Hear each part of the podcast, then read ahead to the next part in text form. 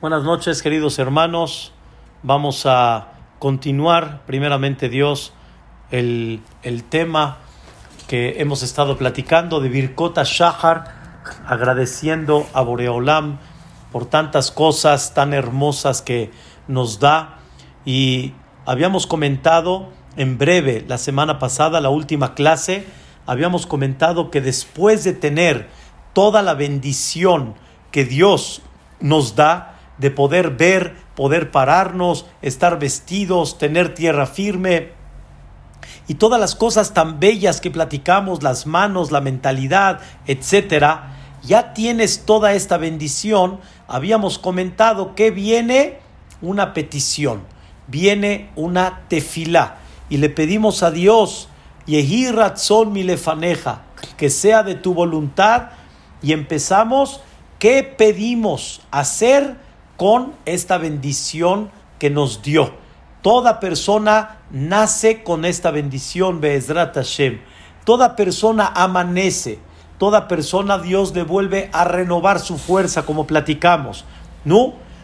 Ahora, ¿qué vas a hacer con esta belleza que Dios te entregó?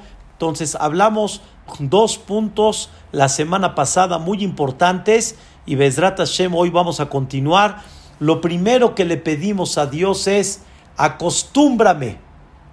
Toda persona adquiere una conducta en su vida.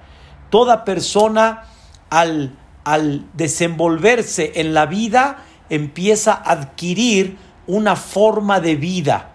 Y esto hay veces puede ser muy bueno, pero hay veces puede ser muy negativo.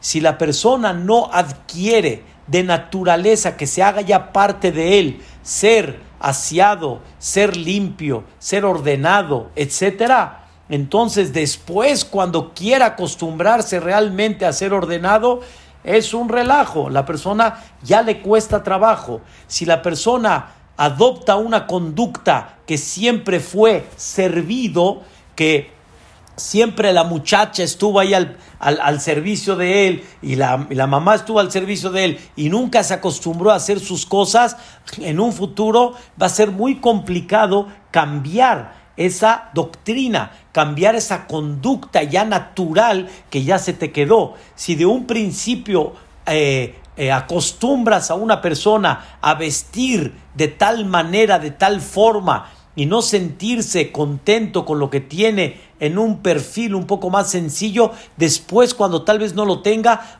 le va a costar mucho más trabajo.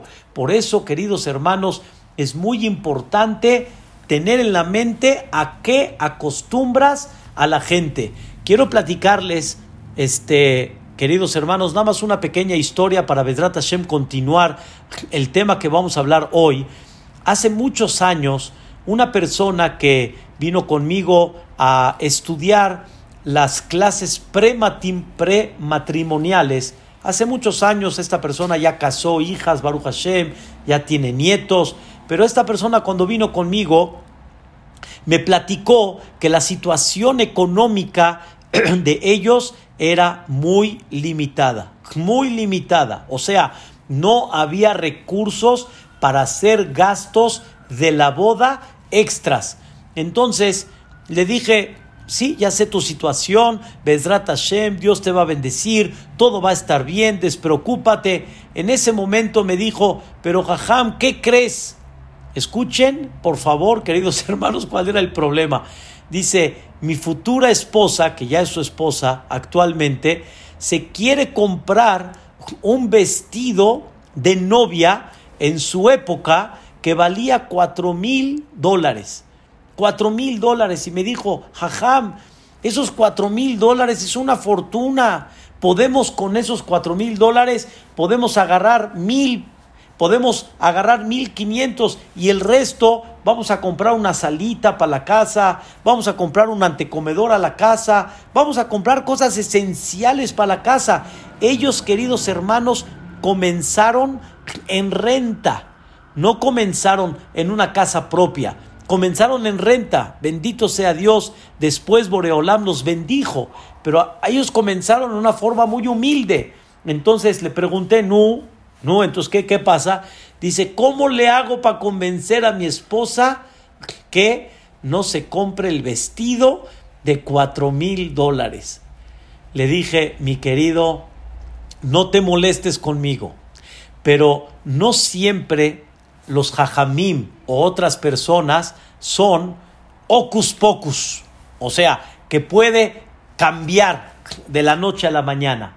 Quiero que sepas que tu esposa, tu esposa actual, tu novia, en su momento, tiene ese sueño desde los 10 años. Desde los 10 años le han enseñado el vestido, la marca tal, la marca tal, la marca tal.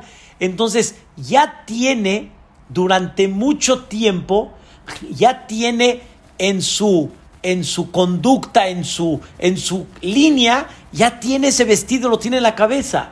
Cambiarlo, no hay forma de hacerlo de la noche a la mañana. Es imposible. Para esta persona que ya lo tiene en una forma natural, ¿sí? Que ese es el vestido. ¿Y qué creen? La gente dice, una vez uno se casa en la vida, ¿qué importa cuánto cuesta? Todo eso de qué proviene? De la forma como te educaron y cómo te acostumbraron de pequeño. Y quiero decirles por el otro lado, queridos hermanos, hay señoras hoy en día casadas que se casaron con vestidos de Yad la y estaban felices, relucientes, sonrientes, que Vedrat Hashem nunca nos falte, me queda claro. Que Vedrat Hashem siempre podamos darle a nuestros hijos. Pero todo depende mucho del tipo de educación. Depende mucho de qué eh, sentimiento, de costumbre le das a la persona. Y por eso pedimos todos los días, Shetargileni Betorateja. Acostúmbrame que mi, que mi conducta natural ya sea según tu Torah. Y después estudiamos Betadvikeni de mitzvoteja. Aunque ya tenga esa conducta, pero que no sea una conducta en automático, sino que siempre tenga la unión y la conexión con esa mitzvah. Hay mucha gente, Rabotai, que sus padres los acostumbraron a hacer adus en Shabbat, los acostumbraron a ir al knis en la noche de Shabbat, los acostumbraron a hacer tefilá todos los días, pero no están conectados con lo que están haciendo, lo tienen de rutina, lo tienen de una forma natural, pero no lo tienen en vida o sea, no lo tienen vivo. Y le pedimos a Dios que esa conducta que educamos a nuestros hijos desde pequeños, que es el mejor momento de darles a nuestros hijos una conducta que ya se haga parte de ellos, es la mejor edad, porque mientras más grande es más difícil moldear el árbol, conforme más creces, más complicado. Es lo mejor hacerlo de pequeño y ahí después de que ya se lo das, dale vida. Quiero nada más dar un concepto aunque Baruch Hashem aquí hay mucha gente ya mayor, pero sin embargo quiero dar este concepto que nos quede claro al, tema. La Torah, Johnny, la Torah no obliga al niño, no lo, no lo obliga a ninguna mitzvah. O sea, quiere decir, hasta bar mitzvah, desde que nace hasta bar mitzvah, Pola, el niño no tiene obligaciones de cumplir Torah, el niño. El niño como niño no tiene obligación. ¿Por qué? Porque de por sí no tiene la madurez. El niño no tiene la capacidad de control. Entonces, no hay una obligación al niño. ¿Qué sí hay? Esto sí, Rabotay, ¿qué sí hay? Obligación a los papás de educar a los hijos. ¿Qué se llama educar? Habíamos comentado Educar se llama que les des una conducta que se haga en un futuro parte de ellos. Que ellos se les facilite que ya digan verajá cuando van a comer, que ya hagan netilat yadaim en las mañanas. Antes de comer el pan, hagan netilá. Todas las mañanas ya saben que hay que rezar. Y esa conducta, sí, es muy buena, pero cuando crezcan, cuando tengan 13 años, ahora apégalos a esa mitzvah, a esa conducta, dale vida a esa conducta. esa conducta, dale entendimiento, dale comprensión, dale realmente una vida para que eso le dé siempre a la persona la satisfacción y el convencimiento de lo que él está haciendo. Esas son las primeras dos peticiones y cada persona tiene que saber sobre qué acostumbra a su hijo. Y somos, Rabotai, todos los papás somos y fuimos responsables de qué educamos, quiere decir qué línea le diste a, tu hijo que de alguna manera él se acostumbró en ella y ya la adquirió. Y los valores y los principios y la educación y la visión dependen de quién? Dependen de ti y en un futuro el hijo para volver a cambiar eso le va a costar mucho más trabajo. Si tú no educas al hijo a que no mienta, entonces para que después no mienta le va a costar trabajo. Si tú a tu hijo no lo acostumbras a hacer derecho en la vida y que el centavo es centavo, entonces en un futuro le va a costar trabajo. Así, Rabotai, como esto, cientos de ejemplos que está en nuestras manos, prestar atención sobre ellas para poder educar a nuestros hijos. Sigue la petición, Pola, sigue la petición y dice, Ve alte eni lide het. Boreolam, no me lleves al pecado. Velo lide avon, ni tampoco me lleves a un pecado más grave. Quiero explicar en breve. Hay el concepto het y avon. Como decimos, hatati, aviti, hatati es het, aviti es avon y Pashati es otro Abón. ¿Qué diferencia hay entre los tres tipos de pecado? Het, Avon, Bafasha. Como decimos, no sé, Avon, Bafesha, Behata'a. ¿Cuál es la diferencia de los tres? Het es sin querer. Cuando una persona hace un pecado sin querer, o sea, quiere decir, se descuidó, no prestó atención, sin querer, no es de que estaba consciente del pecado, sino sin querer se le fue. Como por ejemplo una persona que tenía que rezar y se le fue y no rezó. Es un pecado sin querer. Hay otro pecado, ustedes si me van a preguntar entre paréntesis, ¿por qué el pecado sin querer se llama pecado? Si fue sin querer, no fue adrede, pero les voy a hacer una pregunta. ¿Alguna vez alguien se paró en la mañana? Escuchen bien. ¿Alguna vez alguien se paró en la mañana y de repente bostezando, está levantándose en el día, son las 8 de la mañana y digan, ay, se me olvidó que tenía que viajar el día de hoy? ¿Eh, Johnny? ¿Alguien se le olvida que tenía que viajar el dy de hoy? Y, y, después iba a tomar un crucero y después iba a ir a Eretz Israel, ¿alguien se le va a olvidar? No, algo que es muy importante para ti, no se te olvida. Algo que es muy esencial para ti, no se te olvida.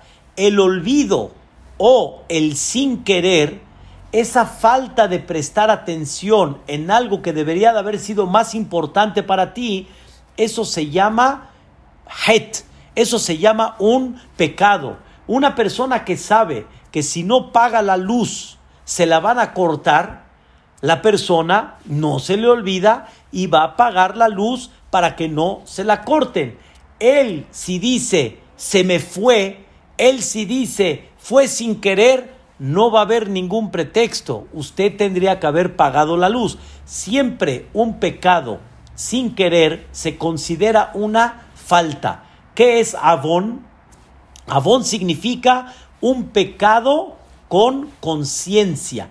Quiere decir, sé lo que estoy haciendo, estoy consciente de lo que estoy haciendo y con todo y eso lo hago. O sea, no me retengo al saber lo que estoy haciendo. Eso ya significa avón. Avón es adrede. Y desgraciadamente hay muchos motivos por qué una persona hace un pecado aún estando consciente. Uno de los motivos más naturales es porque la persona tiene instinto, tiene deseos, tiene ambiciones y muchas veces la persona no se quiere privar de algo y por eso la persona peca. Y ese pecado se considera mesid, se considera adrede, pero sin embargo no lo hizo con rebeldía, no lo hizo por ir en contra de, sino simplemente por eh, inclinaciones naturales que la persona tiene. Eso se llama avón. No voy a hablar ahorita del tercero que es pesha. Pesha significa rebeldía, que una persona realmente hace el pecado no con conciencia, con rebeldía. Por ejemplo, la carne kasher es más rica, la carne kasher es más barata, un decir, yo sé que no lo es así, pero es más barata y con todo y eso como la taref, así, por ir en contra de. La taref no me gusta, la taref es más cara y con todo y eso la como. Parminan. Eso ya es rebeldía, eso queridos hermanos, no es el tema de hoy. Hoy tenemos el tema que Dios no me lleve ni a un pecado sin querer, ni tampoco un pecado adrede. ¿Ok? La pregunta es, ¿acaso Dios te llevaría al pecado? ¿Acaso Dios te provocaría aparentemente un pecado? O sea, quiere decir, ¿cómo estamos pidiendo que Dios no me lleve al pecado cuando Dios me va a contestar a mí, oye, eso es cosa tuya, manito, eso no es cosa mía. El pecado tú decides si pecas o no pecas. A mí me estás pidiendo que no te lleve al pecado. Es como si yo le digo ahorita a mi papá, ¿sí? Por favor, no me lleves al pecado. Hijito, por favor, yo te amo y te quiero, lo único que quiero es protegerte. ¿Te voy a llevar a dónde? ¿Al pecado? Esa es la pregunta que vamos a analizar el día de hoy y primeramente Dios vamos a estudiar y vamos a comprender un mensaje muy importante para la vida de un Yehudí. Hasbe Shalom, no hay duda que Dios no quiere llevar a la persona a ningún pecado. Pero, escuchen qué interesante, pero, sin embargo, hay muchas circunstancias que son el comienzo del pecado. Y esas circunstancias que son el comienzo del pecado, le pido a Dios, por favor, protégeme de ellas. Y si hay necesidad que no las tenga, por favor que no las tenga. Pero no me lleves a algo que sea el inicio del pecado. Quiero explicarles con, con el tema que hablamos ayer, les voy a dar un ejemplo impactante. Está escrito que Moshe Rabbenu en varias ocasiones defendió al pueblo de Israel. Mamash lo defendió. Cuando Dios dijo, elimino al pueblo, de ti voy a, voy a renacer un pueblo nuevo. Moshe Rabeno se paraba y dijo, ante todo conmigo, a mi pueblo no lo tocas, en el buen sentido. ¿Qué creen, queridos hermanos? Hubo uno de los pecados muy conocidos que fue el becerro de oro. El becerro de oro fue un pecado muy fuerte, es un pecado que hay que explicarlo. No se crean que fue así nada más, el pueblo de Israel de repente inventó un becerro. Realmente el becerro es una de las figuras que están en el trono celestial. Hay cuatro figuras. El trono celestial tiene cuatro, cuatro este, caras, tiene cuatro lados. De un lado tenemos la figura de un ser humano, de otro lado la figura de un león, después la figura de un becerro y la figura de un águila. Y todo tiene cosas profundas que representa cada uno. Entonces, realmente no hicieron un becerro así por arbitrario, por escoger. Todo tenía un fondo, sí, pero con todo y eso Dios lo tomó como una desviación, Dios no lo quiera, de idolatría. Y fue muy difícil para el pueblo de Israel. Y al final, Dios le dijo a Moshe Rabbenu, aquí terminó. Este pueblo es muy terco y no me hace caso. Así la Torah dice,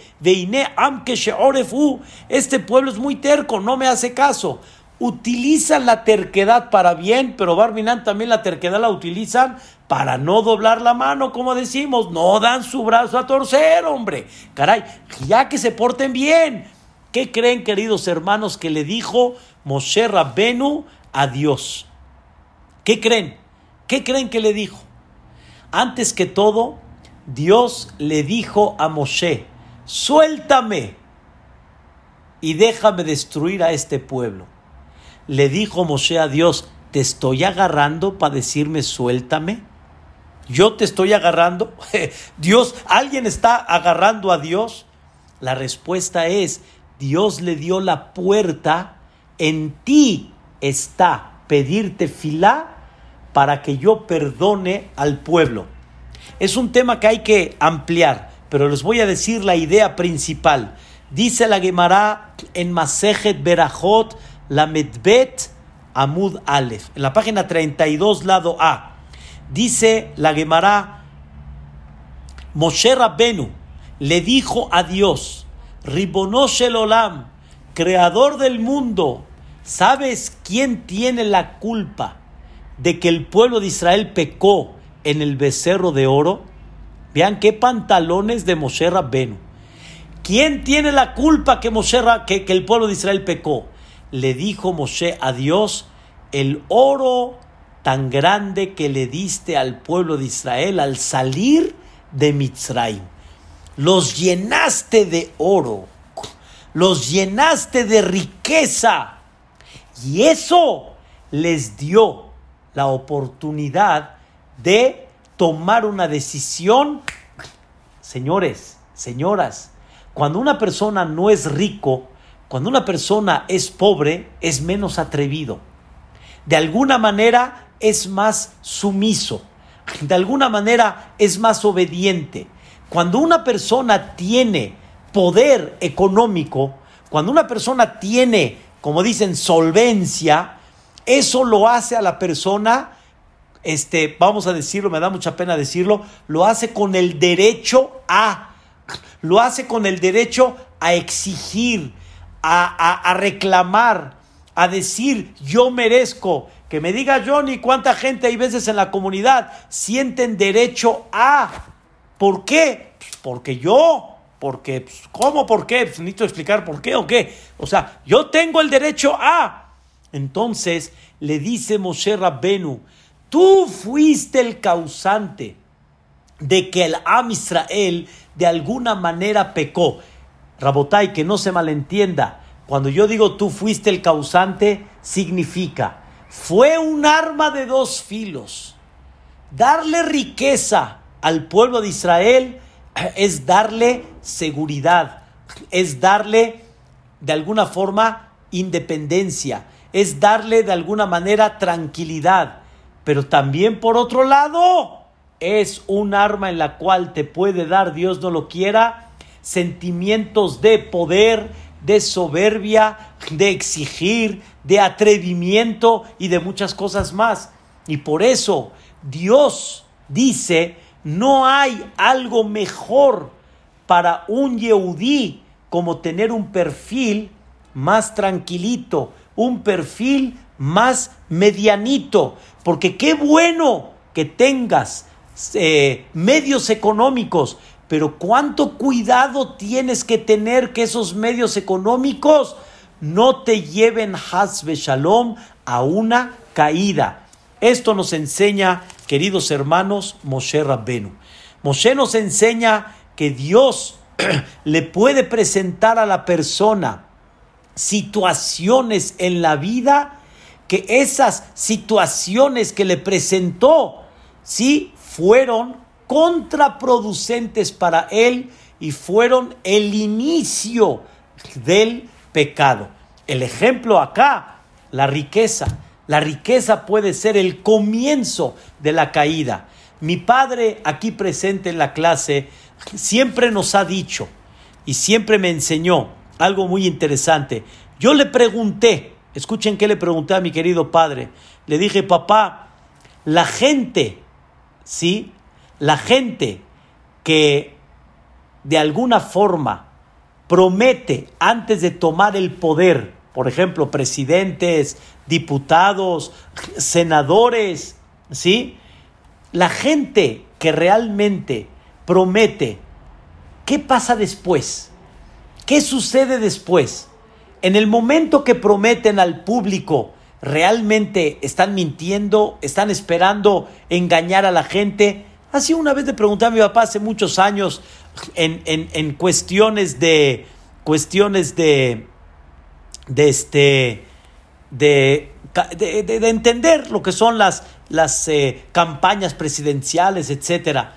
me dijo mi querido padre, me dice, mira hijo, mira mi vida. Antes de tomar el poder, no hay duda que mucha gente tiene la mejor intención. No hay duda, porque realmente quiere hacer lo bueno. El problema es que cuando lleguen al poder, que no pierdan el piso. Y en el momento que tienen el poder y en el momento que tienen ya en su mano la, la, la, la autoridad, que Hasbe Shalom pierdan lo que deberían de hacer.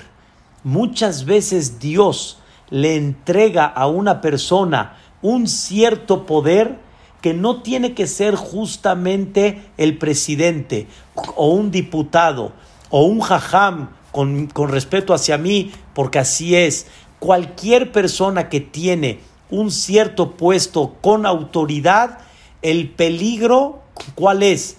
Que llegue a perder el piso, que Hasbe Shalom llegue a perder la humildad. Y esto se puede dar también en papás hay gente que en la calle no manda, pero en su casa, uh, en su casa él sí manda. Y en vez de que comprenda que le dieron un encargo, que son sus hijos, que es su pareja, para realmente construir, para realmente trabajar, para realmente echarle ganas, esto en vez de utilizarlo para construir, lo utilizas, Hasbe Shalom, para lo contrario y te sientes con derecho a. Y le pedimos a Dios, no me lleves a situaciones en la cual de ahí sea el comienzo de, el comienzo de, porque no llega uno directo a, pero es el comienzo de. Y toda persona tiene que pedirte filá que cuando Dios ya lo puso en una situación, que no pierda el piso, que no pierda la humildad. Una vez un jajam cargaba dos papelitos, creo que se los mencioné, dos papelitos. Un papelito decía, Bishvilini Braha Olam, el mundo fue creado para mí. Y el mundo Dios lo creó para que de alguna forma me desarrolle. Pero en el otro papelito decía, Anoji Afarba Efer. Yo soy polvo y yo soy tierra. Quiere decir, sí, el mundo fue creado para ti, pero tienes una misión, tienes un objetivo, tienes un trabajo, tienes que realmente dar un servicio. Entonces ahí está el otro papelito para venirte a recordar. Entonces le pedimos a Dios que hay muchas circunstancias en la vida que Dios te lleva a ellas pero le pides a Dios que no te lleve a circunstancias que después sean, Dios no lo quiera, la apertura realmente de un pecado, la apertura de perder humildad, la apertura de perder el piso. No sé si les platiqué, pero una señora me comentó, desgraciadamente se divorció, y una señora me comentó que ella vivía muy humilde, vivía con recursos económicos muy limitados, pero no dejaba de pedir que Dios le mande riqueza, riqueza, riqueza. Al final, ella me contó, me dijo, sin alargar la historia, hay detalles ahí interesantes, me dijo la señora, pero desgraciadamente me di cuenta que esa riqueza fue la destrucción de mi matrimonio. O sea, Dios bendijo al marido y esa riqueza provocó el divorcio entre los dos, sin explicar más. O sea, uno no sabe a qué.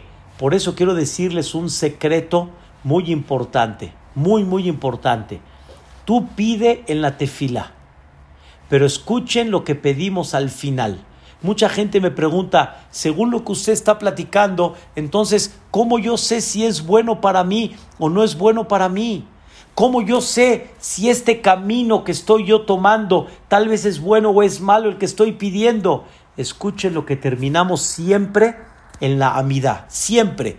Al final de la amidad decimos, Yule razón, fi, que sea de tu voluntad mis palabras que salieron de mi boca. Que sea de tu voluntad significa que esto sea de tu voluntad, que esto me haga bien, que esto no me haga mal, que esto Hazbe Shalom no me tire, que esto Hazbe Shalom no provoque mi separación o mi, mi, mala relación en la familia, que esto no me provoque, Dios no lo quiera, que yo me desvíe al tevieni lidehet. No me lleves, por favor, al pecado. Queridos hermanos, hoy, sigo adelante, hoy hay un medio que Dios abrió en el mundo. O sea que ya tiene unos años. Pero Dios abrió al mundo un concepto, por un lado, impactante. Yo les digo, increíble. ¿Sí? Y es lo que estamos ahorita compartiendo juntos, el Internet. El Internet. El Internet es una cosa impactante.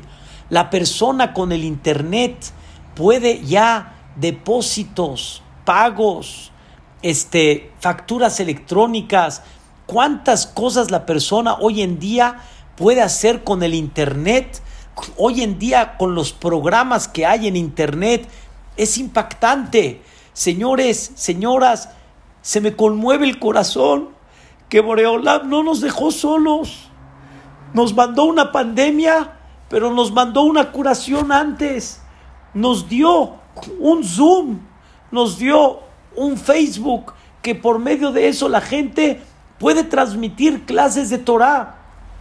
El domingo, Ben Porat Yosef, hubo una clase organizada mundialmente para gente de habla hispana con el Hajam Tzhak Betech. Habían más de dos mil personas. Es una maravilla. ¿De dónde? De Panamá, de Argentina, de España, de México, de Estados Unidos de cuánta gente, queridos hermanos, es increíble Dios, no dejaste a tu pueblo solo. Es verdad que estuvo difícil, pero no lo dejaste solo. Podemos hacer juntas por medio del Zoom, podemos seguir eh, desarrollando el trabajo por medio del Zoom o por medio de los medios. Dios creó una maravilla que se llama el Internet. Pero por otro lado, queridos hermanos, el Internet ha sido la puerta de caída de mucha gente, de muchos matrimonios, de muchos hijos, de muchos jóvenes. En Estados Unidos es comprobadísimo, no hay ninguna duda. Han utilizado el Internet para Barminan hacer cosas con los niños, Barminan, Hashem Ishmor, para hacer maldad con la gente. O sea, el Internet por un lado es una maravilla, pero hay que decirle a Dios, alte vieni, lidehet, no me lleves al pecado. No es que Dios te quiera llevar al pecado, pero dentro del desarrollo que Dios va presentando en la vida, hay que pedirte filá que no me lleve al pecado, Dios no lo quiera. Sí, el trabajo hoy en día es por medio del Internet. No hay duda que los bancos se manejan por medio de Internet y tantas cosas que ya no se manejan por otro medio. Ya no existe trabajar por otro medio. Se necesitan los este, los emails para trabajar, se necesita, mándame un email, mándame la factura por acá, es normal, pero saben por otro lado cuántas cosas negativas hay Barminan en un email, Dios no lo quiera. Qué bueno que existe en el Google, en el, en el Gmail, existe el spam, donde hay muchos emails que se van tipo al, al spam. ¿Saben cuánta basura hay allá? Una vez me llegó un email allá, estaba yo con una pena y una vergüenza, porque cuando uno da los datos de su email, cuando se inscribe en algún asunto para mandar, entonces se publica. ¿Saben cuánto, cuánta basura hay? ¿Cuánta basura estoy hablando? No, no, no más gente que te quiere dañar. Basura, basura. Queridos hermanos, la apertura es tremenda. La apertura es tremenda. El YouTube puede ser un medio de información, pero por otro lado, Barminán es un medio, Dios no lo quiera, que una persona puede caer, puede caer. Debemos de entender qué pedimos todos los días en la tefilá. Hajam Tawil me dice, Hajam, yo soy testigo, testigo directo, no indirecto, no que alguien me platicó, Hasbe Shalom, alguien me lo... No, directo, yo soy directo que muchos matrimonios que yo tuve que llevar a cabo el divorcio, la causa principal comenzó por medio del Internet y también traducido hoy en día todo lo que son los celulares. ¿Cuánto hay que poner filtros en nuestros celulares? El celular hoy en día de alguna forma es necesario, pero no quiere decir que la persona lo tiene que tener abierto completamente. Hay filtros que una persona puede poner, hay filtros para que la persona pueda llevar a cabo la, la, la, la, protección de alguna forma de esto. Y le pedimos a Dios, no me lleves al pecado. Como una persona me está comentando ahorita y es real y lo he platicado en muchas ocasiones, la falta de comunicación en, en familiar por que está uno concentrado en el teléfono. Llegaron momentos que mi esposa me dijo y le dije muchas gracias. Baruch Hashem recibimos llamadas, gente que necesita una pregunta, un consejo, lo que sea. Hay momentos que yo tengo que entender. Llegué a la casa, no hay celular, no hay llamadas. Mi esposa tiene que tener atención también, mis hijos tienen que tener atención. No puedo estar yo en el teléfono y distraído. Entonces, ¿cuántas faltas de comunicaciones han habido? ¿Saben lo que ya dijo una vez Jajam Shabbat? Dijo de chiste que una vez una persona estaba con el teléfono y su esposa no le hacía caso. No le hacía caso. O sea, la el, el, marido no le hacía caso a la esposa. La esposa quería hablar con él y no le hacía caso porque el marido está metido en el celular. ¿Qué creen que se le ocurrió a la esposa? Para que le haga caso el marido, le mandó un chat le mandó un WhatsApp y le dijo, hola mi vida, ¿qué tal? ¿Y qué creen? Le contesta el marido a ella, hola mi reina, ¿qué tal? ¿Cómo estás? ¿Por dónde andas? Y le contesta la esposa, Jurbuch, en tu cara estoy, levanta la mirada y veme. Levanta la mirada y veme. ¿Cuánta gente no va a los restaurantes? es para desconectarte de alguna forma, platicar con la gente. Estás en tu celular. Dice la tefilá, al tevieni lidehet, no me lleves al pecado. Hay cosas que tú presentas, Boreolam, en la vida, pero no me lleves al pecado. No me lleves a situaciones que Hazbe Shalom, eso puedan provocar, Dios no lo quiera, un corte. Que Hazbe Shalom llegan a provocar una destrucción esto, queridos hermanos, es parte de lo que hay que pedir tefilá. Vi una vez un ejemplo maravilloso de un rab que era muy pensante, un rab que era fue, fue una maravilla en Estados Unidos. Él se llamó Rabavigdor Miller. Una vez Rabavigdor Miller se paró en el balcón de su casa y observó cómo llegó una, este, una eh, eh, eh, una Panamérica, esas, de las camionetas esas blindadas, ¿sí? Que vienen a recoger dinero. Entonces observó cómo llega la, la camioneta blindada, cómo se bajan dos guaruras con sus escopetas, con su rifle, cañón y escopeta, se bajan, ¿sí? Para recibir el misriat. Y cómo todo así, bien cuidado y checando atrás quién mira, quién viene. O sea, todo un cuidado impactante. Y después observó en otra ocasión cómo una persona tenía diamantes. Diamantes. Cómo está sudando, cómo los cuida, quién tiene que tener al lado, qué lo acompaña. Queridos hermanos, el dinero lo cuidamos como oro. Un dinero que ganamos con nuestro sudor. Todos lo quieren cuidar. Todos van a ponerle su caja fuerte. Todos van a ver una Panamérica saliendo de una, de una tienda, la que sea, 100 mil, 200 mil, 300 mil pesos. Viene la esta y qué? Guaruras, pistolas, todo. Rabotay, no hay que poner menos, no menos, más no hay que poner guaruras para cuidar nuestra alma, para cuidar nuestra familia, para cuidar nuestra pareja. Rabotay, nuestra pareja vale menos que 300 mil pesos que contrataste a la Panamericana para, para que saquen tu dinero. Tus hijos es el tesoro más grande que hay. No hay un tesoro más grande que el de tus hijos. Cuando tú estás en tu fábrica, ¿cómo cuidas el dinero? ¿De qué forma pones claves en las claves bancarias? pones otro filtro y otra así para que todo esté bien cuidado. Todo increíble. Y tus hijos son el tesoro más grande. ¿Y entonces qué? No, ¿qué les das en las manos? ¿Qué les das? Rabotay, televisión abierta. Internet abierto, YouTube abierto. ¿Qué les das en las manos? ¿Cómo cuidas a tus hijos? Rabotay, no lo vemos así, me queda muy claro.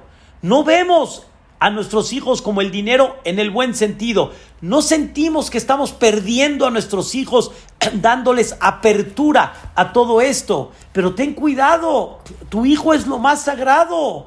Rabotay, ¿Cuántos jóvenes tienen que estudiar carrera? ¿Cuántos jóvenes necesitan ver por su futuro? Sí, tienen que estudiar una carrera, tienen que ver por su futuro, pero queridos hermanos, el futuro y la carrera no significa sacrificar la vida de una persona. No significa, Barminán, sacrificar la espiritualidad de una persona. Mandaste a tus hijos, ¿a dónde lo mandas? ¿Con quién está? ¿Con quién se junta? ¿Quiénes son aquellos que están alrededor? ¿A dónde lo pones? Alte vieni, lidehet. No me lleves a una situación que Hasbe Shalom sea el comienzo de la caída. Quiero que sepan, queridos hermanos, y aquí está la explicación. Het es sin querer. Avon es adrede. Nadie peca adrede directamente. Nadie. Todos comienzan, como dicen, de un resbalón. Todos comienzan de una apertura A. Y cuando tú abres las puertas, automáticamente de ahí, ¿a dónde llegas? Llegas a lo peor que hay. Una vez, un poli abajo en, en hace muchos años, donde vivo actualmente, un poli saludó a, mi señora y le dijo, señora, ¿qué tal? Buenos días. Oiga, se ve un poquito demacrada hoy, se siente bien, todo bien. Le dije, le dije, todo bien, todo bien. Así lo corté rápido. ¿Qué es esa apertura? Usted está bien guapa, usted ahorita está demacrada, usted está muy así, usted está muy allá. ¿Qué es esa apertura? Esa apertura hay que tener cuidado. Cuando uno abre, hay cosas que son natural y se tienen que llevar a cabo, pero no me lleves al pecado. No me lleves al pecado, que decir, cuídame, que eso no me vaya a dar un resbalón, porque Hazbe Shalom eso puede provocar un resbalón, puede, puede, puede provocar una caída, porque de ahí comienza. Esa es la apertura y de esa apertura Hasbe Shalom, más allá. Una vez, queridos hermanos, estaba con don Moisés Saba, alaba Shalom, fue un gran amigo, estudiamos juntos en la Yeshiva del Torah, él era un año más grande que yo, que vivamos todos 120 años, y una vez me citó a su oficina por un tema que teníamos que platicar, entonces cuando estaba en la oficina de él entró una secretaria, una secretaria con, con ropa corta, para no decir más cosas, con ropa corta y así. Señor Moisés, ¿se le ofrece algo más, señor Moisés? Este, ¿no gusta el rabino un cafecito, señor Moisés? Todo. Cuando se fue la señora, le dije, Moy, tú eres un pez para muchas de estas. Y quiero que sepas que tú eres el patrón. Tú no eres el empleado. Tú eres el patrón y tú tienes derecho de exigir cómo vienen vestidas y de qué forma se comportan las secretarias en tu lugar. Aquí no es abierto, ¿sí? Aquí tú tienes derecho de exigir cómo vienen y con qué respeto. Queridos hermanos, una vez, unos, unos años atrás, vi en un noticiero un tema que estaba en el momento me llamó la curiosidad de verlo y la reportera estaba entrevistando en Estados Unidos, estaba entrevistando a un, a un uno de habla hispana y en eso sacó una grosería. El de habla hispana y le dijo, perdón, el noticiero es respetuoso, sin groserías. Sin groserías. Una persona tiene muchas veces en sus manos el poder de poner un orden. ¿Por qué lo abres? ¿Por qué lo abres? Tienes que tener una secretaria, tienes que tener un trabajador, tienes que tener un internet, tienes que tener una carrera. No abras puertas. Le pedimos a Dios, alte eni lide het. Dios, protégeme, cuídame, que no me deje arrastrar dentro de lo que Hasbe Shalom me puede provocar una caída. Grandes jajamim nos cuenta el Talmud, decían, pobre de aquel que me ofrezca un puesto. ¿Están escuchando? Pobre de aquel que me ofrezca un puesto, porque le tengo pánico al puesto, porque tengo miedo que cuando tenga el puesto, pobre de aquel que me lo quite. pobre de aquel que me lo quite. O sea, así es. No es fácil cuando una persona ya llegó a un punto y a un nivel y le tocan su lugar. ¿Ya entendieron? No es fácil. Alte y No me traigas a un pecado que ese pecado al final me va a llevar a hacer el pecado ya en forma de conciencia. Ya estando consciente. Es muy importante que la persona preste atención sobre esto. Quiero, quiero decirles, queridos hermanos, hay el libro más hermoso que ha acompañado al Am Israel durante todas las épocas, desde que nació él hasta el día de hoy. Este libro, como todos saben, es el libro de Tehilim que hizo David Amelech. Este libro se ha manchado de lágrimas, o más bien dicho, se ha humedecido de lágrimas de Am Israel. Un hombre que editó, ¿sí? 150 capítulos, que en esos 150 capítulos la persona encuentra su vida en esos capítulos. Créanmelo, es un tema que platicamos en una ocasión que David Amelech tenía el alma Escuchen bien, tenía el alma de todo el pueblo de Israel. Y por eso hizo un Tehilim, que en ese Tehilim podemos ver toda la vida del pueblo de Israel. Y cómo pide a Dios, y cómo se desahoga con Dios, y cómo le pide a Dios que lo salve tal, y cómo le agradece a Dios David Amelech. Rabotai, hermanos, ¿cómo comienza el Tehilim? ¿Cómo comienza el Tehilim?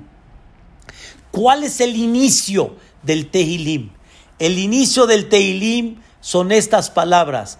Dichosa la persona que no caminó en los consejos de los malvados o de los que están, como ya les expliqué, confusos en la vida.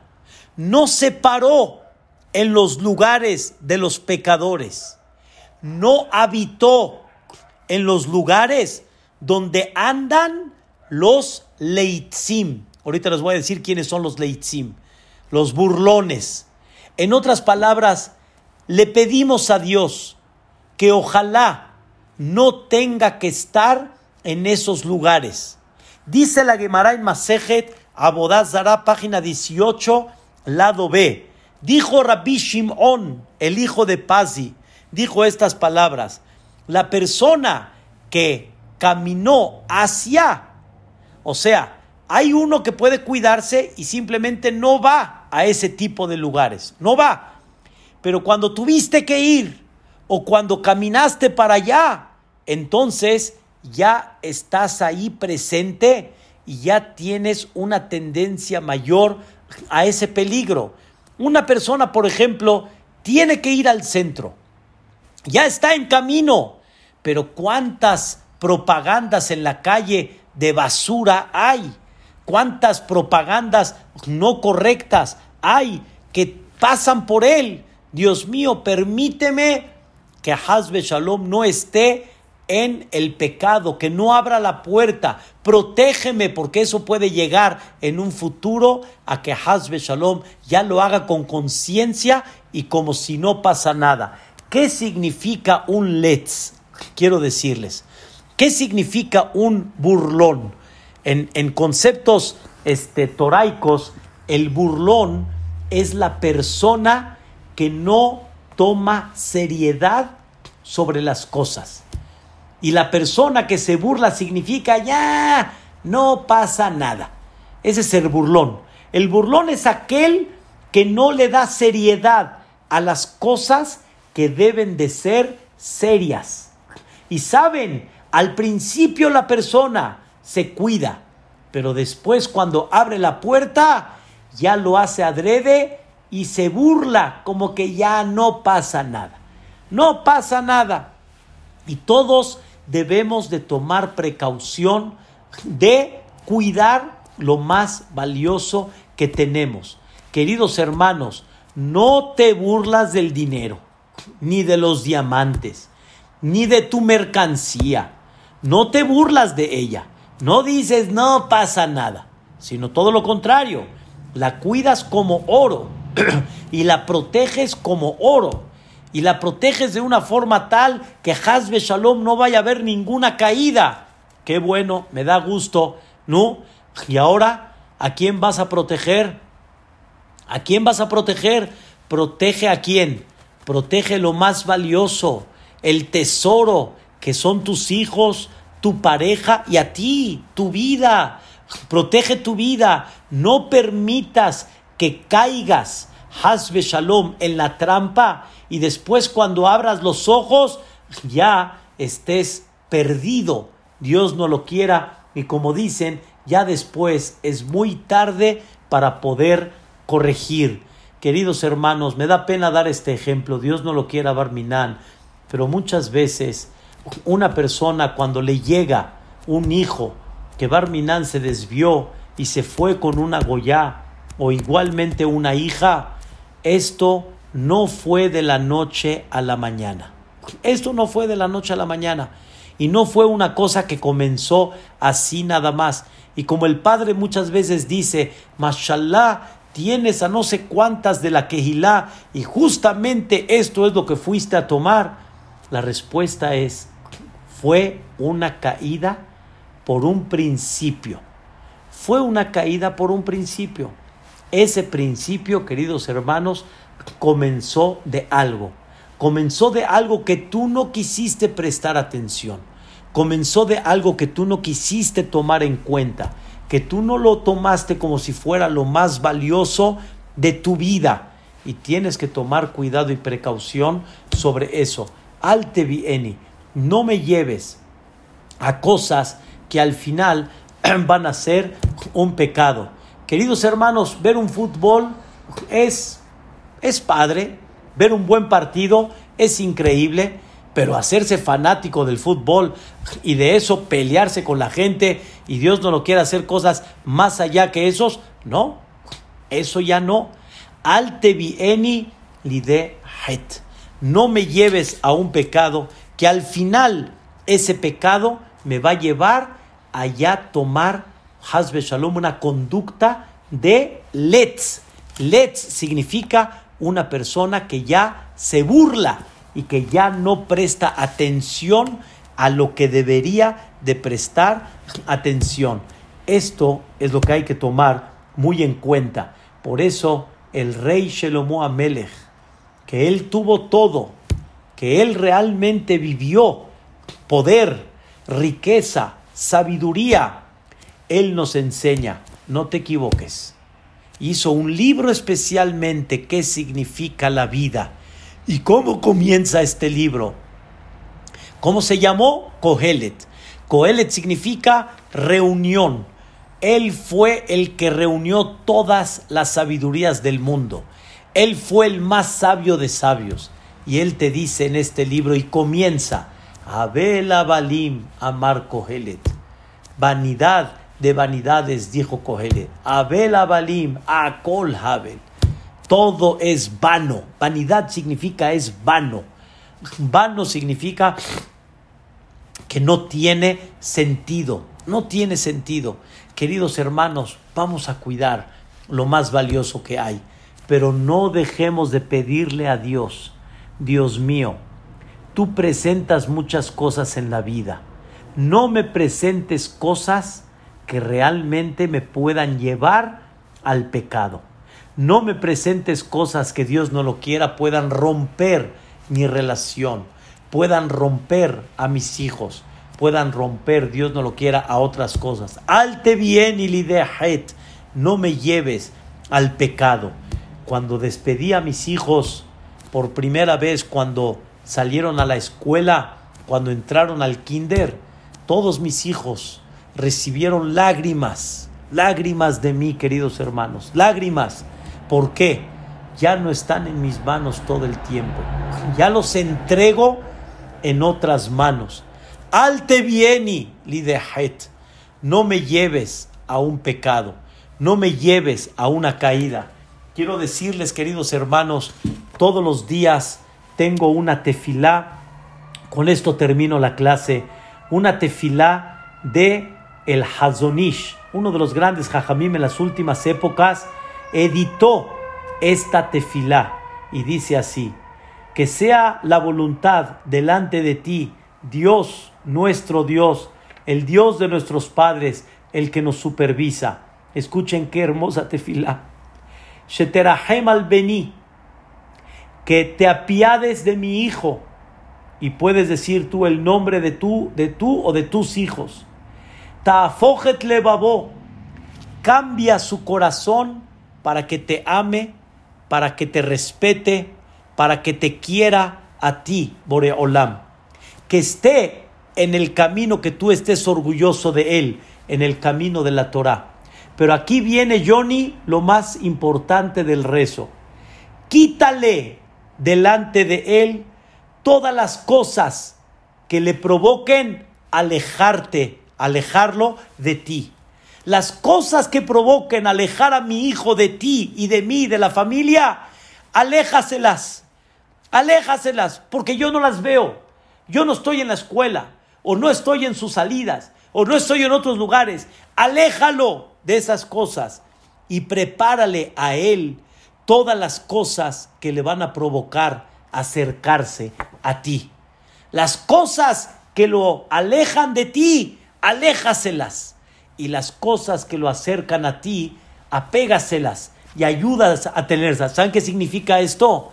Que tenga buenos amigos, que tenga amigos que le den buena influencia, que Hazbe Shalom no se desvíen con estos medios de comunicación que por un lado son hermosos y por un lado son tan productivos, que Hazbe Shalom no lo tiren. Que Dios no lo quiera, no tengan este, malos vecinos, malos amigos, cualquier cosa que le lleguen a provocar, Dios no lo quiera, una caída. Pero queridos hermanos, Dios dice, ya te escuché hijo, ya te escuché. Ya me, me lagrimaste que no te lleve al pecado. Pero por otro lado, échame la mano. Échame la mano. O sea, te vas a la zona rosa, bien perfumado, con tarjeta American Express, la Black, guapito, alto, no pelón como yo, así todo un buen porte, y después te ven las chamacas y me dices que no te lleven al pecado, échame la mano ayúdame también. O sea, yo con mucho gusto las cosas que se van presentando en el mundo voy a protegerte, pero échame la mano también. No pongas cable abierto, ni tampoco pongas teléfono abierto, ni tampoco te presentes y te expongas en donde no debes. Hay ciertas, hay ciertas expos en Guadalajara y en varios lugares. Hashem Ishmor, hay que tener mucho cuidado cuando uno va para allá hay que tener mucho cuidado donde uno se encuentra. Dice Dios, entiendo tu trabajo, pero también, por favor, échame la mano. No abras todas las puertas pensando que ya pediste tefilá y yo ya te voy a proteger. No es así, no funciona de esa forma. Ese es el secreto que le pedimos a Dios. No nos abras las puertas a, que Hazbe Shalom comencemos sin querer y que Hazbe Shalom, Dios no lo quiera, eso nos provoque caer adrede, con conciencia, y Barminan hacer el letzanut. Letzanut significa ya burlar que ya no pasa nada, que no tiene nada. Esto, queridos hermanos, mis mejores deseos para ustedes. Alte bien y lide het, velo lide avon. Mañana, ¿de qué creen que vamos a hablar? Nisayón, de la prueba. Vamos a hablar de las pruebas que Dios le presenta a la persona en la vida. Esta vida, le llamo yo, es la vida de los retos, las pruebas, los retos para la superación. Y vamos a estudiar qué pedimos sobre este concepto que se llama Nisayón. Nisayón es la prueba. Que descansen, queridos hermanos. Bonito mes para todos que acabamos de terminar. Y Bezrat Shemit Baraj, que podamos tener esa protección de Dios para estar siempre contentos y alegres. Y quiero permitirme medio minuto, está escrito, cuando hay una mujer virtuosa, dice Shelomo Amelech, el marido se apoyó en ella. ¿En qué se apoyó en ella? No dice Shelomo Amelech que no faltó el kibbe, ni el arroz y hamod, ni faltó el mazawat en Shabbat, ni tampoco los chiles rellenos entre semana el jueves. No, está escrito, cuando uno tiene una mujer virtuosa, ¿saben el marido en qué está tranquilo? Que su tesoro no le va a faltar. Y el tesoro más grande, ¿quiénes son? Los hijos. ¿Qué responsabilidad tenemos sobre eso? Un beso para todos. Bonita noche, que descansen. Una noche placentera que descansen y que mañana tomen fuerzas primeramente Dios. Besorot Tobot, amén, ve amén. Hazak Behematz, Hazak Behematz, todo lo bueno, me da gusto verlos. Gracias, todo lo bueno. ¿De qué?